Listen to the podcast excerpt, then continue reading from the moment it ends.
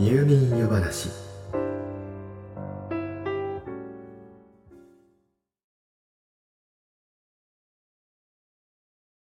職場でずっとネットサーフィンばかりしている人がいる。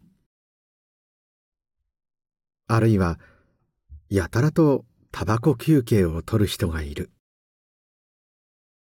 サボリーマンです。それなのに給料は横並び。納得いきませんよね。さてそんな時会社から昇給の話が出ました。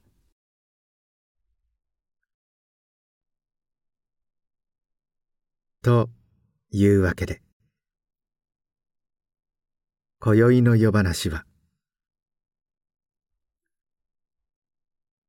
ゲーム理論。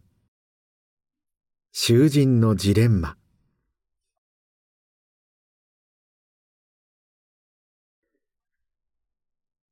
冒頭のお話の続きはこの夜話の後。おしまいに改めてさせていただきます。さて一つ前の夜話。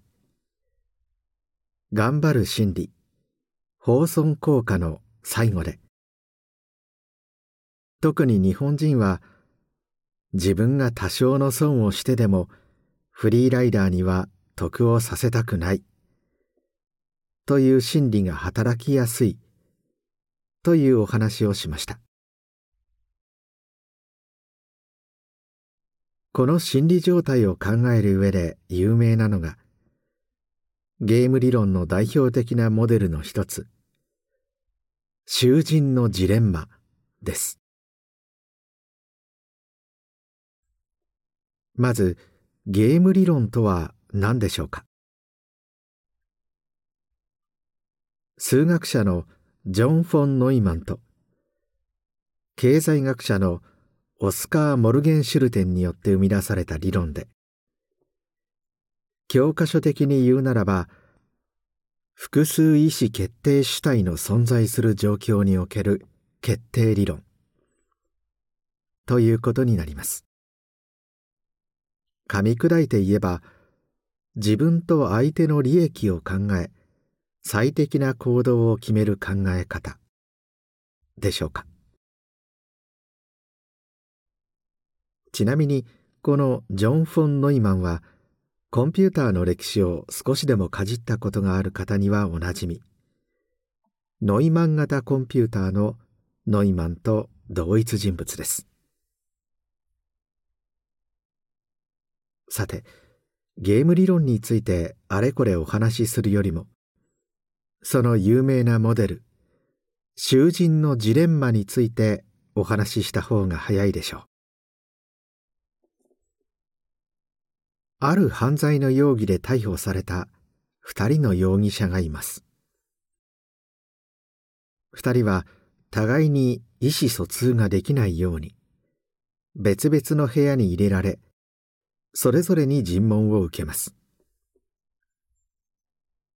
この二人には犯した罪について自白するあるいは自白しないという選択肢がありますがそれぞれの自白の状況によって受ける刑罰の重さが変わってきます。3つのパターンが考えられます。1二人とも自白する。この場合は犯罪内容がすべて明らかになり二人はそれぞれ懲役5年となります。2二人とも自供しない。この場合は犯罪内容が完全には明らかになりませんから立証できない分については罪が軽くなります。二人はそれぞれ懲役2年です。3一人が自白してもう一方が自白しない。この場合司法取引により自白した方は無罪となりますが自白しなかった方は全ての罪が明るみに出て懲役10年になってしまいます。さてそれぞれの容疑者は1、2、3どの選択肢を取るでしょうか？お互いに相手が自白せずに自分が自白するという最後の選択肢が一番魅力的であることは間違いないでしょう。そうなれば自分は無罪です。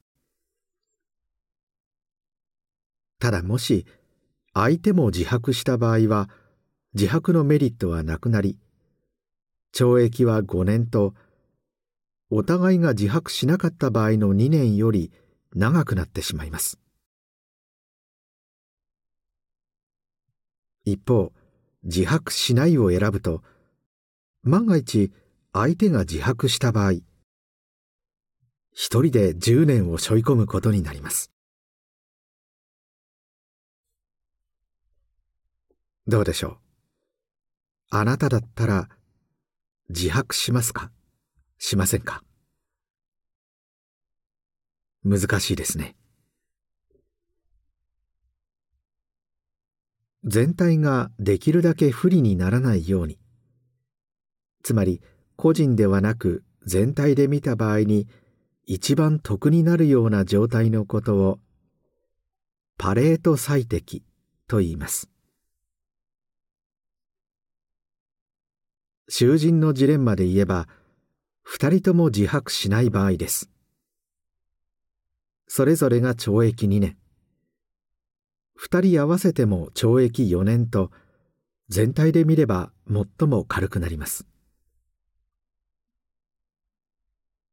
このパレート最適が実現できればよいのですが実際には相手が裏切るというリスクがあります。そのリスクを回避しようとすると実は合理的な選択肢としては自白するしか残されていないことになります。自白すれば2年で済む可能性は捨てることになりますが最長でも5年で済みます。無罪になる可能性もゼロではありませんし少なくとも一人で10年を背負う事態は回避できるのです。このそれぞれにとって合理的な自白するという選択をしてバランスする状態をナッシュ均衡と言います。つまりナッシュ均衡の状態は必ずしも皆にとって最適なパレート最適の状態ではないということになります。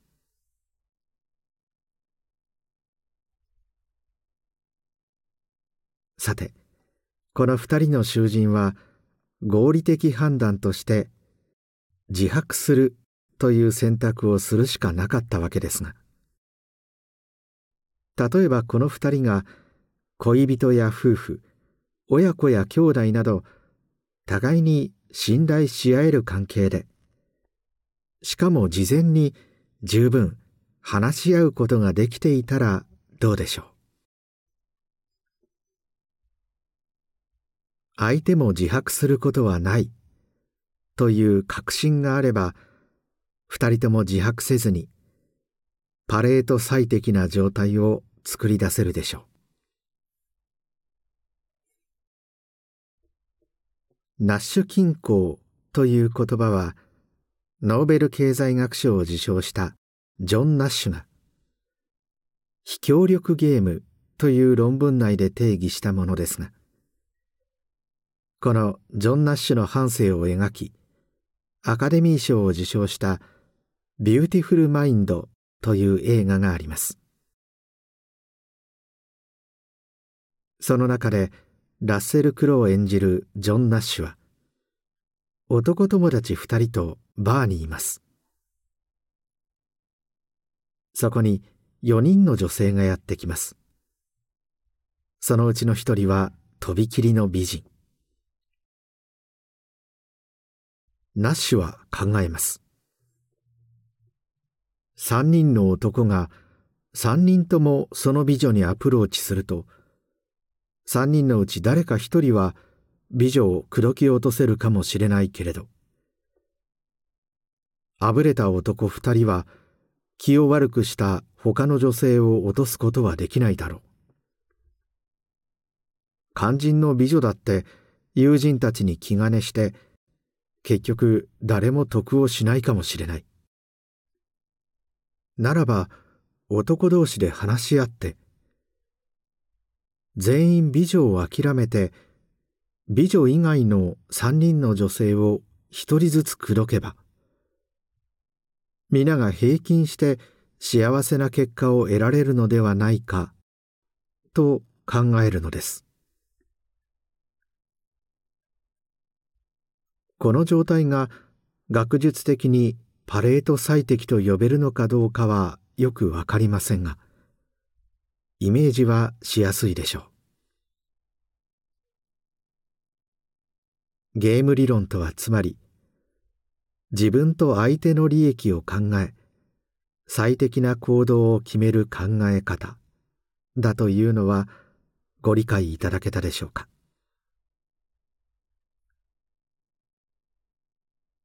さてしかしゲーム理論的な考えをする際アメリカ人と日本人とではその考え方に違いが現れるようです。とある投資ゲームを使った実験があります。このゲームではプレイヤーの投資額に応じて利益が発生するのですがルール上投資をしたプレイヤーだけでなく全く投資をしなかったプレイヤーにも一定の利益が発生します。この実験を日本とアメリカの複数の大学で行いました。この時アメリカの大学生は投資をしなかった。つまりフリーライダーとなった相手プレイヤーに利益が発生しても構わず自分の利益が最大になる戦略を取ることが多かったのに対し日本の大学生は自分の利益を抑えてでも投資をしなかったプレイヤーにできるだけ利益が発生しないような戦略を取ることが多かったといいます。つまりアメリカの大学生は自分は自分と考えるのに対し日本の大学生は自分が多少の損をしてでもフリーライダーには得をさせたくないと考えたのです。この日本人の気質が良い悪いというお話ではありません。細かい説明は省きますが対戦相手が自分は自分。言い換えれば自分さえ良ければ相手が儲かろうが損しようがどうであろうと構わない。というスタイルである場合は戦い方によってはフリーライダーが有利になり得ます。しかしプレイヤーが日本人の戦略。つまりフリーライドしようとしても相手は自分を犠牲にしてでもそれを阻止してくるという戦略を取った場合は結局フリーライドは得策ではなくなり投資に参加せざるを得ない状況に追い込まれます。つまり協力せざるを得なくなるわけです。どうでしょう？何やら欧米社会と日本社会の縮図を見るようですがどちらが良いのかは意見の分かれるところではないでしょうか。これはあくまで個人的な考えといいますか想像ですが日本人は昔から農業に適した限られた土地から生まれる限られた食べ物でどうやったらみんなが食べていけるかを考えてきたのではないでしょうか。つまりパイの大きさはもうあらかじめ決まっているわけですから。誰かが頑張ったからといってその人に極端に大きく切り分けてしまうと他の人が植えることになります。堀江門こと堀江貴文さんが以前寿司職人の修行が10年なんて時間の無駄だというようなことを発言していわゆる炎上しましたがこの修行システムも限られたパイで寿司職人たちが生きていくためのシステムだと捉えれば合理的だと言えます。確かにお寿司を握って出すだけならそこまで修行に時間はかからないでしょう。しかし街中にお寿司屋さんがあふれたら寿司を握って生きていくのは難しくなるかもしれません。つまり誰かが植えます。ですから若いうちは修行の身で給料が安くても生きてゆくには困らず年を重ねたら店を持って後に続く若者たちを食べさせてゆく。というシステムは長い目で見ればそれに関わる多くの人々が安定して食べてゆくことができる。かつては優れたものだったと言えるでしょう。創業100年以上の企業ランキングで日本が世界一なのもそのためでしょう。医師や弁護士といったいわゆる侍業は現在でも毎年の試験で合格率を使ってその職業人数を調節していますから。これと同じなのかもしれません。そういった限られた資源で皆ができるだけ飢えないように生きてきた日本人が隣の人よりも得をしようというそのシステムを壊すような行為に反射的に危機感を覚えてしまうのはこれはもう本能に近いものなのかもしれません。一方アメリカのようにひたすらに広い大地が広がり歴史的に人の移動も自由でここでダメならあちらでと。パイの大きさ自体を大きくできる場所ならば生きてゆくための方法はまた違って当然でしょう。もちろん今は時代も環境も変わりましたがですからこれまでの互いに分け合いできるだけ多くの人々が生きていけるようにという考え方をやみくもに否定や卑下をする必要はありませんが。ただ私たちが無意識のうちに日本人的な考え方をする傾向がある。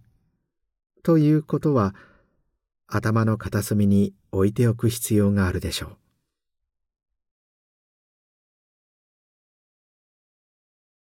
良い例が日本ユニセフ協会への募金に対するネット上での批判です。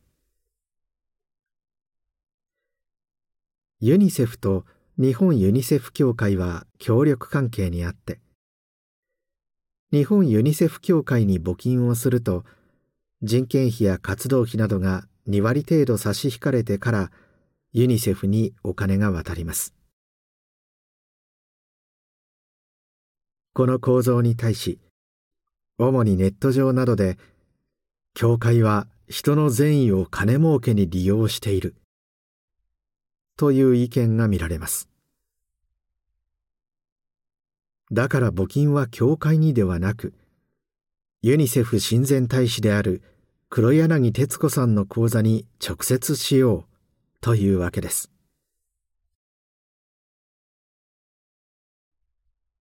金儲けに利用しているのかどうかはここでは置いておくとして一定の割合が差し引かれるのは事実です。しかし日本ユニセフ協会が積極的に広報募金活動などを行わなくなると結果的に募金額が減りユニセフひいては子どもたちに届く金額は減少するでしょう。日本ユニセフ協会がフリーライダーだとは思いませんが仮にそう位置づけると先ほどのゲームと同じ構造が浮かび上がります。つまりアメリカ人的な考え方ではフリーライダーが利益を得たとしても自分の利益が最大になるような選択をするのに対し日本人的な考え方では自分の利益を抑えてでもフリーライダーに利益が発生しないような選択をするというものです。この場合募金をする人にとっての自分の利益は支援を必要とする子どもたちの手にできるだけ多くの支援が届くこと。です。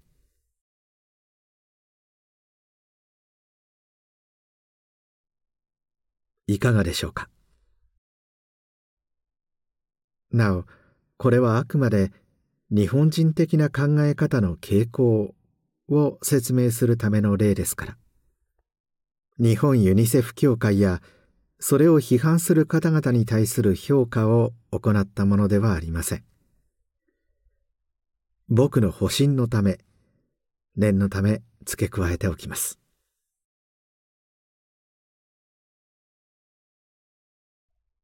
では最後に冒頭のお話の続きです。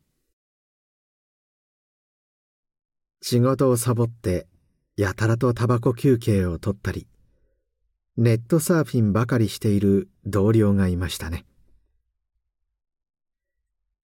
会社から昇給の話が出ました。あなたは A、B、C どれかを選べます。A あなたは8000円アップ。サボリーマンは7000円アップ。B 一律1万円アップ。C あなたは1万2000円アップ。ただしサボリーマンは2万円アップ。さてあなたの選択は？正しい答えはありません。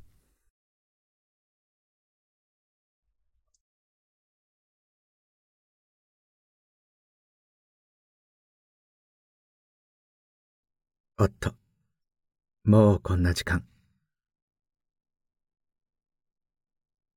今夜もまた、喋りすぎてしまったようです。今宵のお話は、この辺りにしておきましょ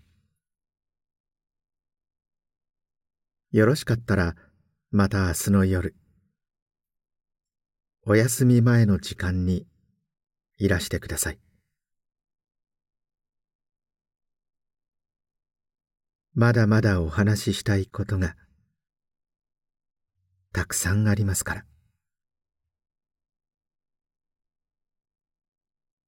それではおやすみなさい。どうぞ。良い夢を。